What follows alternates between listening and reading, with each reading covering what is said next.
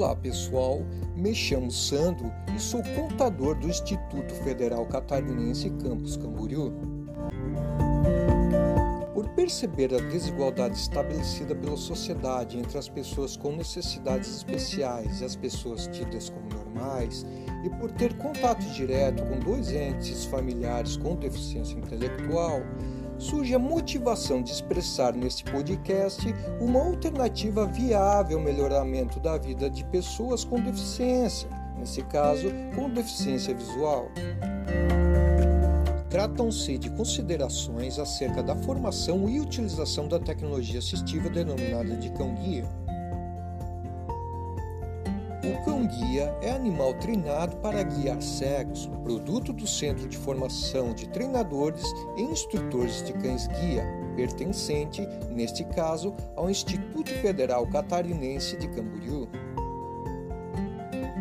As considerações aqui mencionadas puderam ser observadas por meio de pesquisa realizada dentro do PROF-IPT. FPT consistem em um programa de pós-graduação em educação profissional e tecnológica estabelecido em rede nacional que faz parte da área de ensino e reconhecido pela CAPES. As vagas ofertadas são destinadas tanto a servidores dos institutos federais como à comunidade em geral. São 12 episódios produzidos, única temporada, onde entrevistados expressam suas percepções em torno da formação do cão-guia, ainda de sua utilização por seus usuários.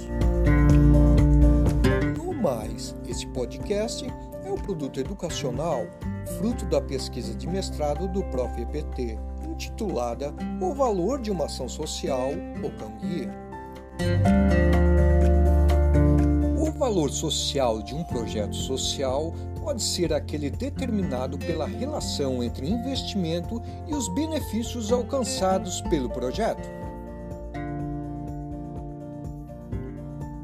A intenção desta pesquisa consiste em buscar as percepções humanas alcançadas pela forte influência do cão-guia na vida das pessoas diretamente envolvidas.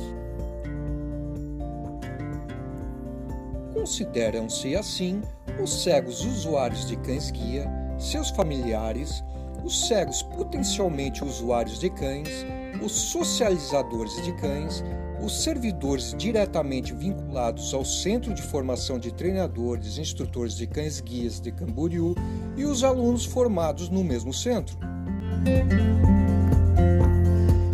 Ainda leva-se em consideração que a melhoria nas percepções dos entrevistados acerca do possível também melhoramento da vida dos cegos quando da utilização do cão-guia são consideradas nesse trabalho como benefícios. São 12 percepções melhoradas em relação à utilização da tecnologia assistiva denominada de cão-guia percepção acerca da inclusão social do cego,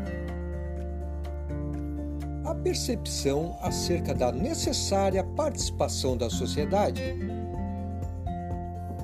a percepção acerca do necessário investimento estatal, a percepção acerca de orientação e mobilidade a percepção de que se trata de algo novo e complexo a iniciativa. A percepção de que se trata de cão de trabalho e não pet. A percepção acerca da utilidade do centro de formação. A percepção acerca de realização profissional